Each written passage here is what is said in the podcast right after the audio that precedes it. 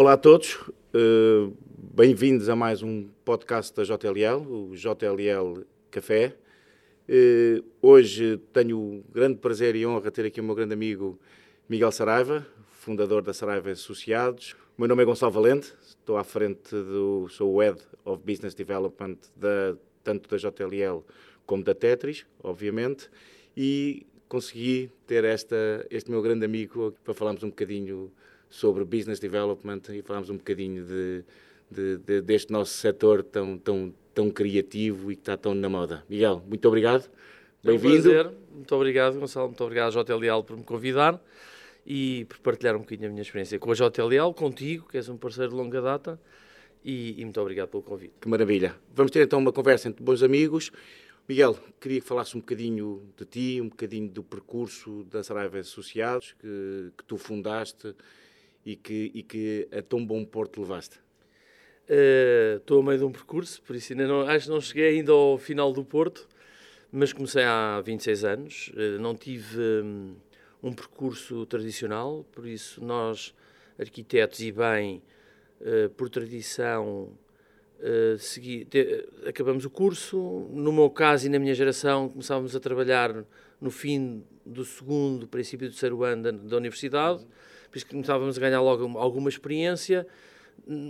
A maioria dos casos, os arquitetos tiveram como base um mestre. Eu não tive essa sorte. Uh, ao fundar o meu ateliê muito cedo, apesar de ter tido três ou quatro anos de experiência eh, ainda durante o curso, depois como estagiário, depois como arquiteto júnior num gabinete de arquitetura, eu fundei o meu ateliê muito cedo e por isso não tive a possibilidade de ter um grande mestre que me tivesse ajudado e ter-me dado a possibilidade de exercer a profissão com alguma proteção. Uh, são 26 anos. E depois atiraste uh, para a frente, então, resumindo. Sim, fundei a Saraiva Associados há 26 anos. Tem, tem sido um percurso interessante, muito duro, porque a atividade de arquiteto é uma atividade dura, claro. é uma profissão onde o conhecimento vai se adquirindo ao longo da carreira. E com falhas, e com problemas, e com erros. Falha-se imenso. A arquitetura tem um, uma característica muito própria que é tentativa e erro, e é, é feita através do desenho, e muitas vezes também erramos no desenvolvimento do projeto e nas suas diferentes fases. Claro. É pena, mas faz parte do processo. Miguel, uma coisa que eu queria muito falar contigo e, e que me diz um pouco respeito, porque eu tive uma experiência internacional, a Saraiva Associados tem fama e tem o, o, conhecimento de ir para fora, foi também um passo que deste, ousado, como é óbvio, atiraste para fora, para o desconhecido, com players completamente distintos, com pessoas e mercados completamente distintos. Como é que foi esse, como é que deste esse passo? Talvez tenha sido um dos momentos mais importantes e marcantes da minha vida, pessoal e profissional. Uh, em Portugal não há tradição na venda de serviços no, uh, no mercado internacional, a partir de Portugal. Sim e por isso nós, portugueses, temos mais dificuldade em vender serviços.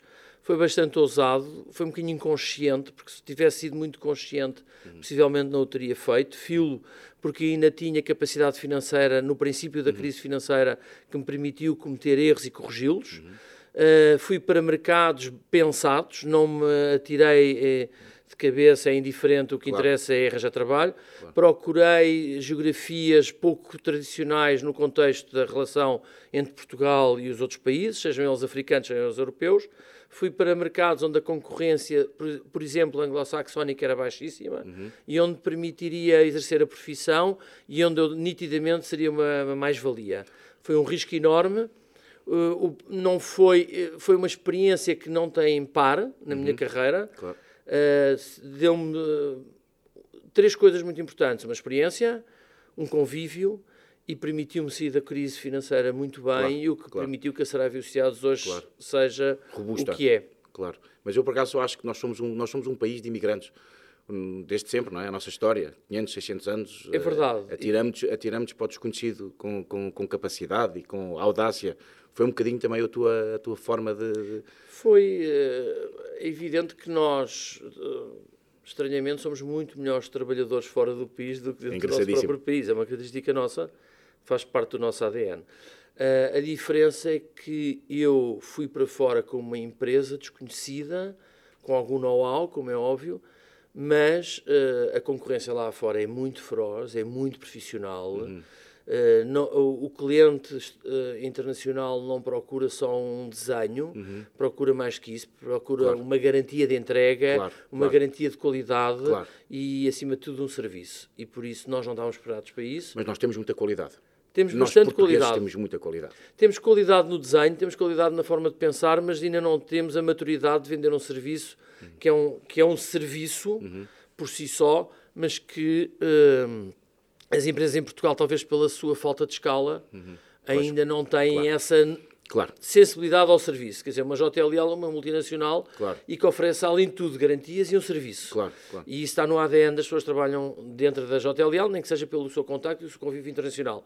A Saravio Seat, uma empresa de origem nacional, ainda não tinha esse ADN. E por isso foi um risco enorme mas também foi uma aprendizagem. E obrigou-te a viajar muito, como é óbvio, a acompanhar, a estar presente. Uh, eu, a grande estratégia da Saraiva Associados passou não por exportar só os serviços, passou essencialmente por abrir um, uh, ateliês locais, claro. onde a proximidade ao cliente era muito grande. Claro. E, e, contrariamente aos anglo-saxónicos, por exemplo, que não abrem ateliês, vão e vêm, uhum. porque têm uma qualidade enorme na uhum. entrega do trabalho, na, contra, na contratualização e no rigor da mesma, nós tivemos a necessidade de estar muito próximo do cliente claro. e, e, onde o cliente tinha confiança que nós não íamos desaparecer claro. e, que poderia ah, claro, e que podia partilhar as angústias claro, connosco. Claro, é um risco, é um risco, não é? Como é óbvio. Os clientes poderiam não correr esse risco, pensar, estes surgiram aqui, esta empresa apareceu, da mesma forma que apareceu pode ir embora e por uma questão de garantias poderia ser um problema.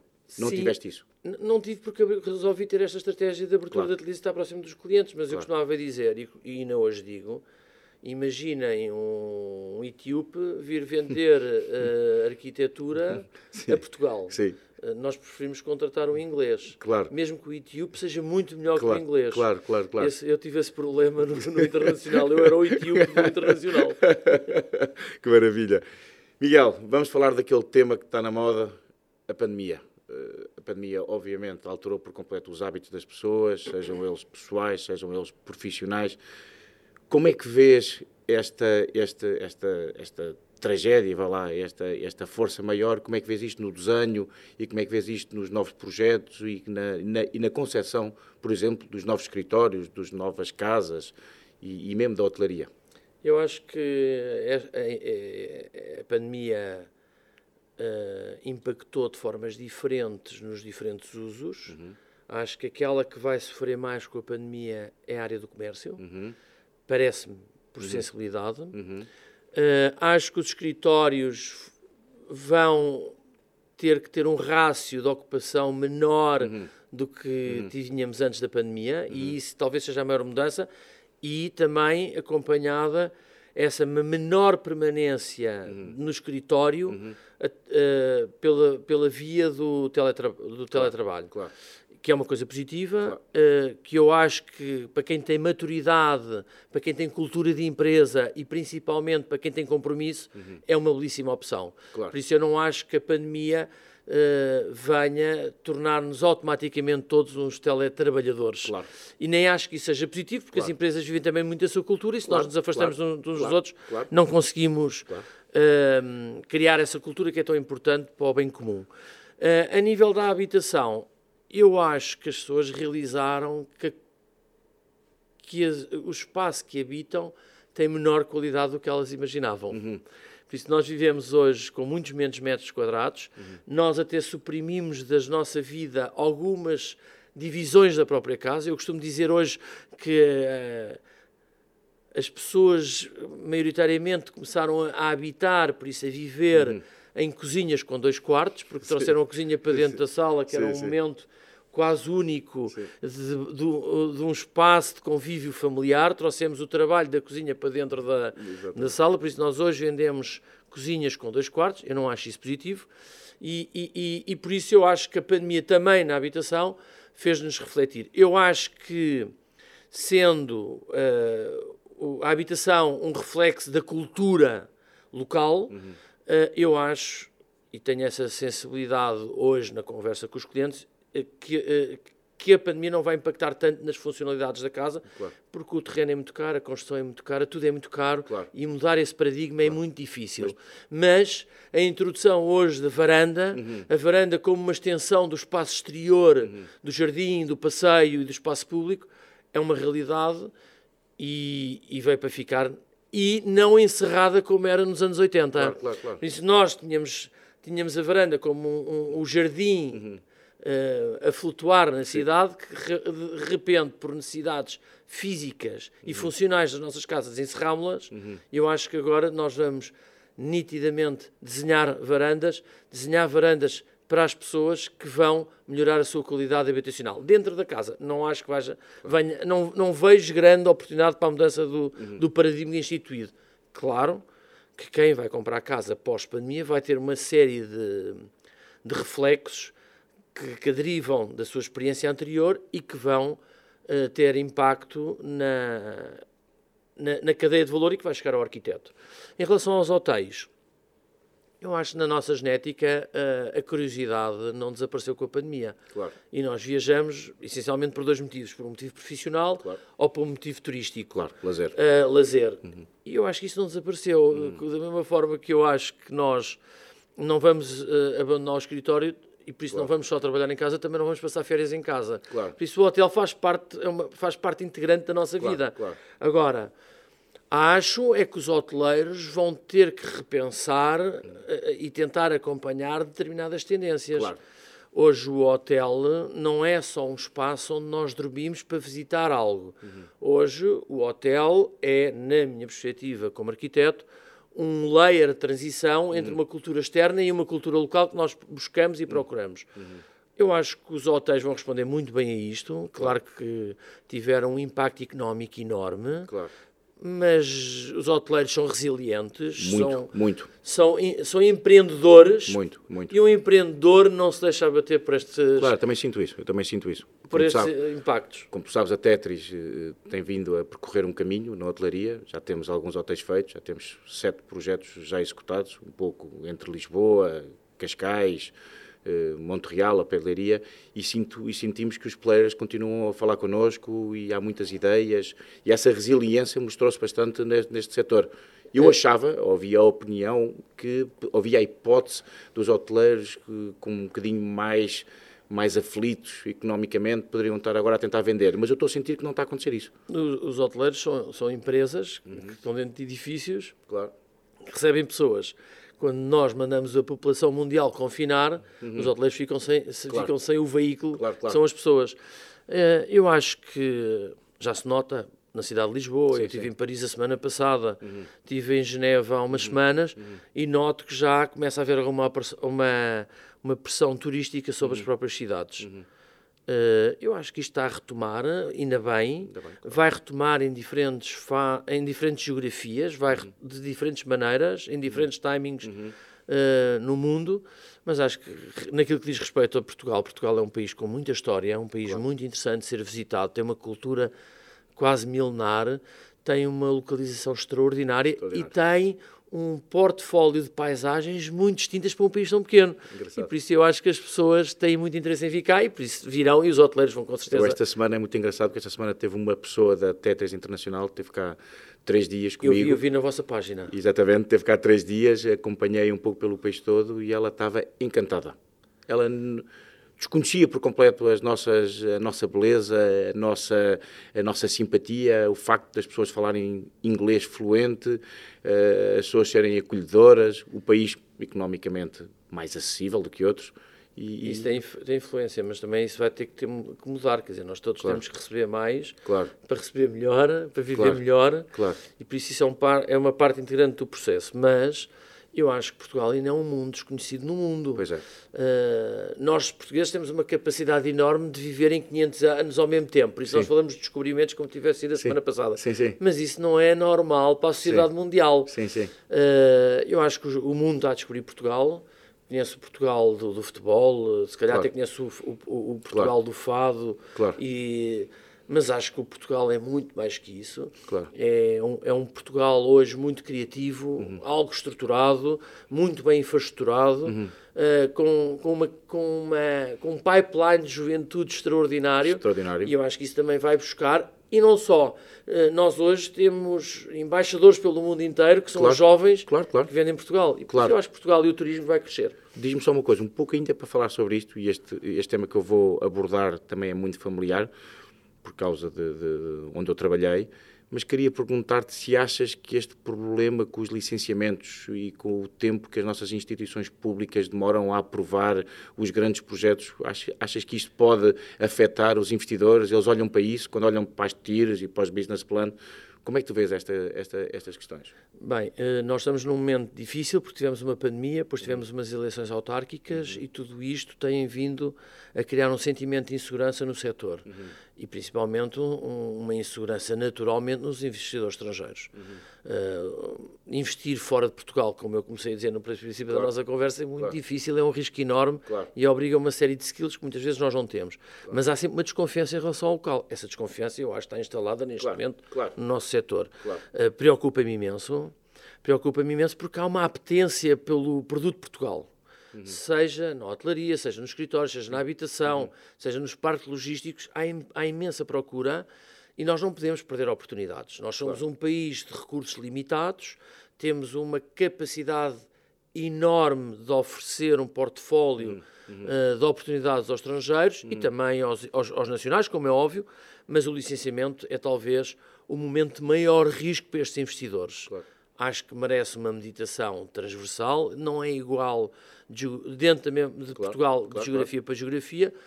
Acho que uh, há uma sensibilidade hoje política para o assunto. Uhum. Ele é um tema. Claro, um tema na ordem é, do dia. É um, mas é um tema que é para o setor tema, não é uhum. é para a sociedade civil tema. Uhum. uhum.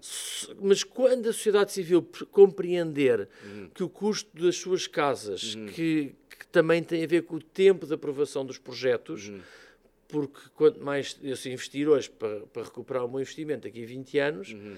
eu, eu, não vou receber com certeza aquilo que recebia hoje, vou receber claro. aquilo que vou receber a 20 claro, anos. Claro. Por isso, o, o, o, problema dos licenciamentos, que é um, um problema estruturante em Portugal, mas que eu também encontro este problema noutras geografias no mundo, não ah, é okay. propriedade nossa, okay. é, mas isso não nos resolve o problema. Claro, claro, claro. Como é aos um, outros, não é? Claro, nós bem, não é? Claro, e, e por isso acho que merece uma meditação, merece uma meditação política, e merece uma meditação técnica. Eu acho que os licenciamentos atrasam não é só por problemas municipais claro. ou, ou, por as entidades externas ao município. Atrasam porque muitas vezes os técnicos também falham. Claro. eu também próprio falho. Eu e eu acho é que tem que haver uma. Uhum. Para se reduzir o, o, tempo, não se pode trazer informalismo ao processo, uhum. mas tem que se tra trazer proximidade. Claro. E por isso, é este diálogo entre nós, uhum. técnicos externos e técnicos internos das uhum. entidades públicas, tem que ser mais direto e não tão com base no ofício. Tu achas que essas entidades públicas são sensíveis a isto? Têm noção que um investidor pode abandonar um investimento de milhões e que podem dar passos atrás eh, se de repente um licenciamento não é feito dentro dos prazos eh, eh, normais? Ou... Gonçalo, eu acho que hum, as pessoas são suficientemente informadas, indiferentemente no uhum. setor privado ou no público. Claro eu acho é que no setor público a, a, a, motivação não é grande. Claro. E por isso as pessoas tendem o conhecimento, mas não têm essa preocupação. Uh, excluindo determinados setores políticos dentro das câmaras e determinados técnicos dentro da, das câmaras, eu acho que uh, há o conhecimento, não há sensibilidade. Claro. Mas isso é, é, é, é, talvez derivado da dimensão das próprias câmaras. Okay. Eh, eh, as câmaras são muito grandes e por isso claro. se embrulham-se nos processos, as câmaras claro. são muito pequenas e não claro. têm técnicos. E por isso devia haver um, um equilíbrio Sim. maior do, do processo. Mas acho que as pessoas têm essa consciência. Tu achas que este dinheiro que vai entrar em Portugal, que vai devido à pandemia, esta a, a célebre bazuca, pode de alguma forma resolver algum desses problemas? Tu achas que esse dinheiro pode ter algum impacto no setor imobiliário ou achas que tradicionalmente esse dinheiro pode ser injetado em obras públicas? Eu não, eu não conheço bem o, o programa, nem bem nem mal, não o uhum. li uhum. e por isso tenho uma opinião daquilo que vejo e de que, que ouço. Eu acho que, que, Portugal é suficientemente infraestruturado uhum. para estar-se a lançar em mais obra pública. Sim, sim. Aquilo que eu acho que nós temos de fazer em relação à obra pública são determinadas retificações uhum. uh, de alguns equipamentos, uh, algumas apostas uhum. uh, em termos da mobilidade uhum. e, e tem que apostar na, no espaço público. E por isso a requalificação do espaço público é um grande desafio, porque isso traz conforto Claro. às pessoas Claro, e impacta claro. diretamente na vida das pessoas.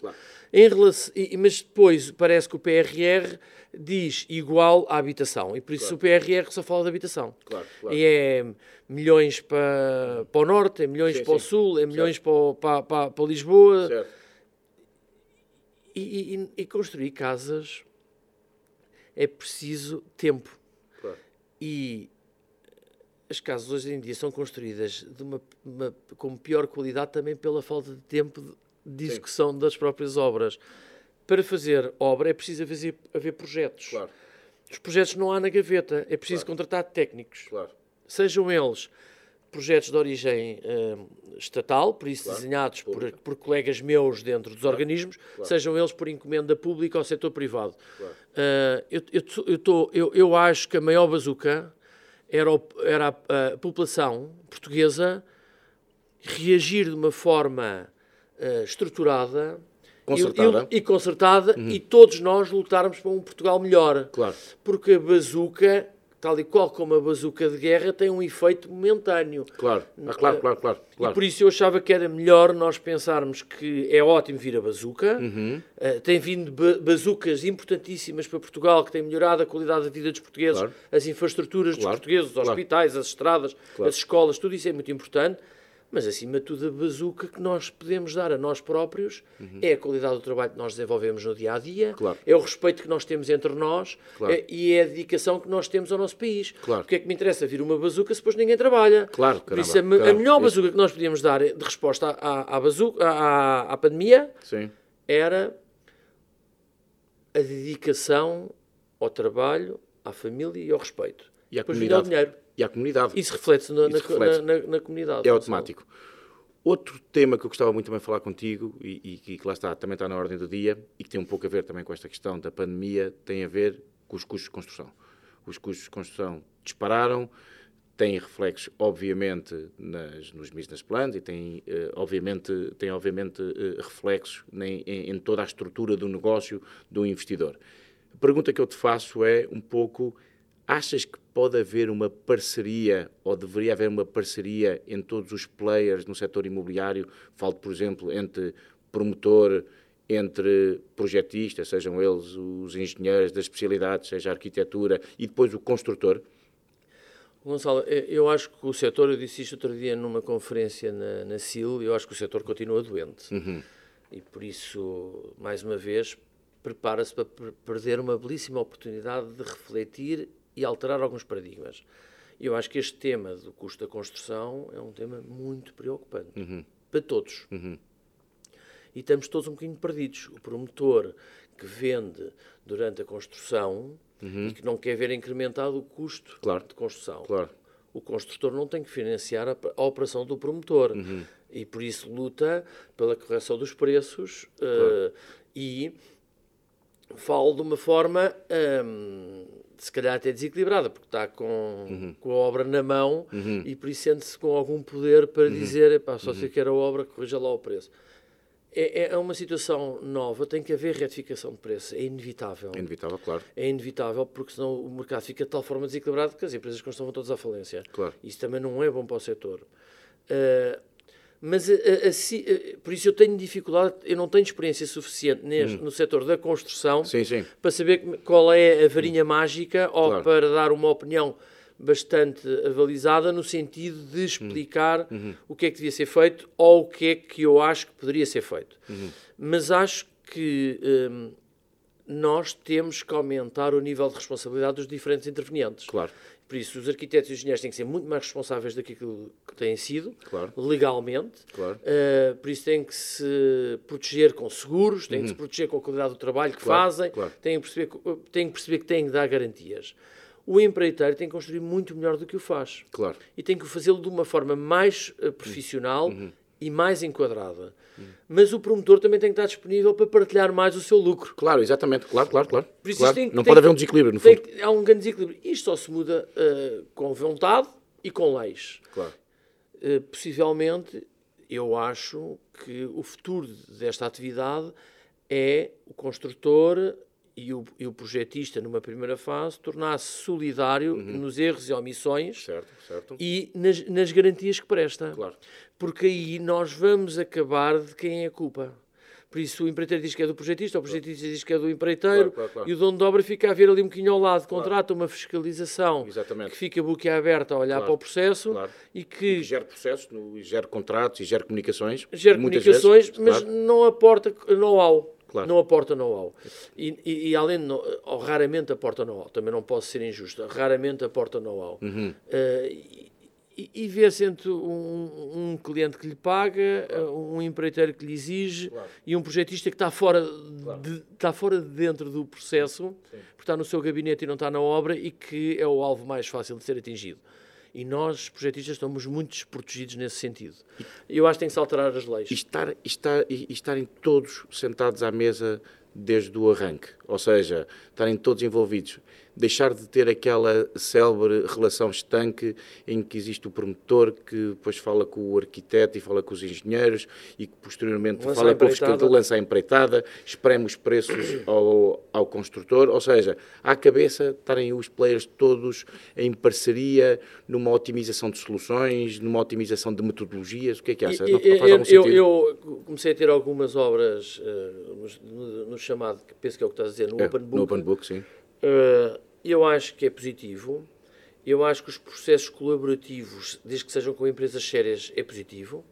Eh, e quando digo sérias, é que são empresas que têm estrutura para o fazer, porque isto custa dinheiro às empresas de construção, custa dinheiro aos projetistas, custa Claro. tempo aos promotores. claro. E muitas vezes nós, quando vamos evoluindo nestes open books, nos Uhum. processos, chegamos ao fim, eh, passou-se um ano e, o e o dono de obra não tem a opção em voltar para trás. Claro. E por isso o- o- a- as regras do jogo têm que ser estabelecidas na sua Claro, base e não na- no fim. Eh, eu tenho tido, tenho tido as experiências são mais positivas do que negativas Claro. e são menos conflituosas Claro, e sinto que vamos todos a caminhar no mesmo sentido. Claro. Eh, estamos no princípio deste processo, esses processos já existiram há muitos anos, Claro. eu não sou desse tempo, Claro. mas acho que é uma via a ser explorada. Não tem que ser a única via como a via da- da- do concurso Uhum. e da empreitada tradicional.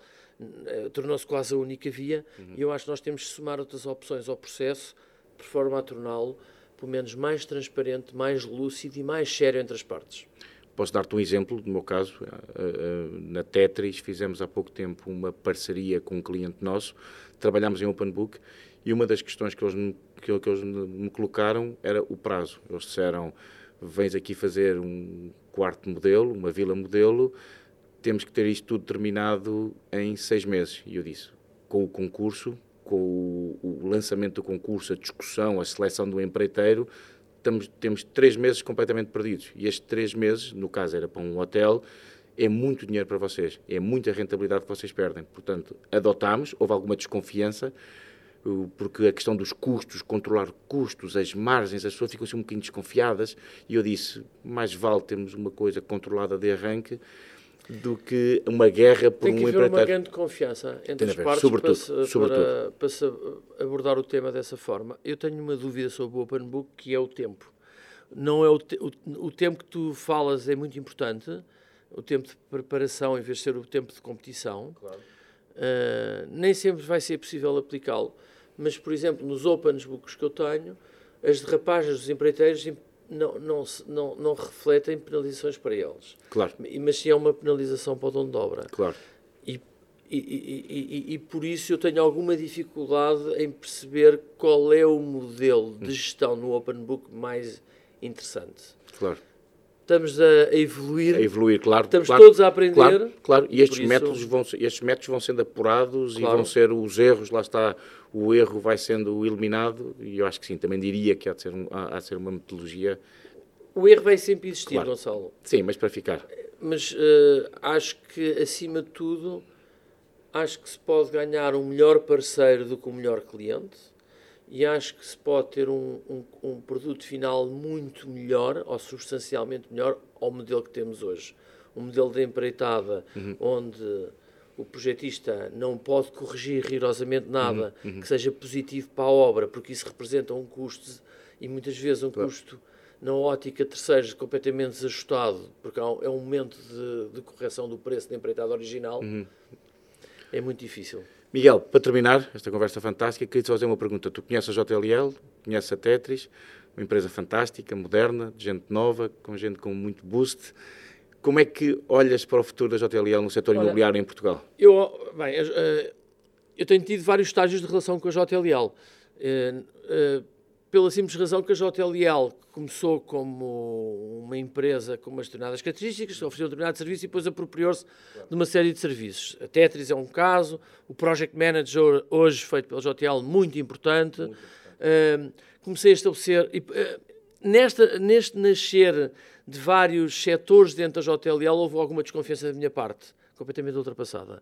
Não só porque eu tenho uma proximidade enorme às pessoas da JLL porque revejo-me nos, nos, processos da mesma. Acho que é um belíssimo exemplo que as empresas de serviços podem uh, beber, por isso a Saravia Associados hoje olha para a JLL e também aprende com ela. Isso é muito importante e acho que o futuro da JLL é bastante risonho. E porquê? Porque a JLL, além de ter uma liderança muito forte, discreta, mas fortíssima, é um estilo diferente do meu, por isso ainda mais valorizado. O nosso amigo Pedro. O grande Pedro. Uh, tem nos seus quadros, nos seus diretores, uh, pessoas muito comprometidas com a empresa e que têm uma capacidade extraordinária e invejável de passar esse ADN para a estrutura. Isso é raro, ainda mais raro em Portugal. Não sei se outro dia pensava comigo mesmo, se vocês bebem isto no internacional e veem nos vossos colegas e nos vossos pares de outras geografias este modelo e depois transportam para vocês. Eu acho que vocês também têm esse ADN, pessoalmente. Tu, Gonçalo, a Mariana, a Maria Empis, são pessoas que passam isso para a equipe. É muito interessante. Eu gostava de ter isso na minha empresa. Luto todos os dias para ter. Se calhar não tenho a mesma arte do líder daqui da casa, mas pronto, acho que o JLL tem um futuro extraordinário à frente e presta um serviço sério, necessário e, acima de tudo, profissional. As pessoas são muito genuínas e há realmente um gosto muito grande em trabalhar aqui. É, e tem uma porta de, rota de rotação muito pequena, uh, que não é comum nas, nas empresas de, de, serviços, e ainda mais no momento que nós passamos, onde as pessoas entram e saem dos, do emprego com muita facilidade. Vocês têm o dom de conseguir manter as pessoas aqui e, e, e formá-las muitas vezes e, e fazê-las crescer e dar-lhes lugares de liderança é interessante. Miguel, a conversa duraria por horas, como sempre. Adorei estar contigo, adorei falar contigo. Isto foi uma conversa, sobretudo, entre dois bons amigos. E é, é verdade, muito obrigado Gonçalo, por teres vindo. Agradeço-te imenso, agradeço à JL mais uma vez. E foi uma conversa de amigos de, que, que partilham o mesmo setor há 30 anos. 30 anos em diferentes estágios da vida e é tão bom estar contigo aqui, Gonçalo. Muito obrigado Maravilha. pela tua simpática disponibilidade e simpático convite. Muito obrigado. Obrigado. Muito bem, muito obrigado. Dou por terminado este podcast.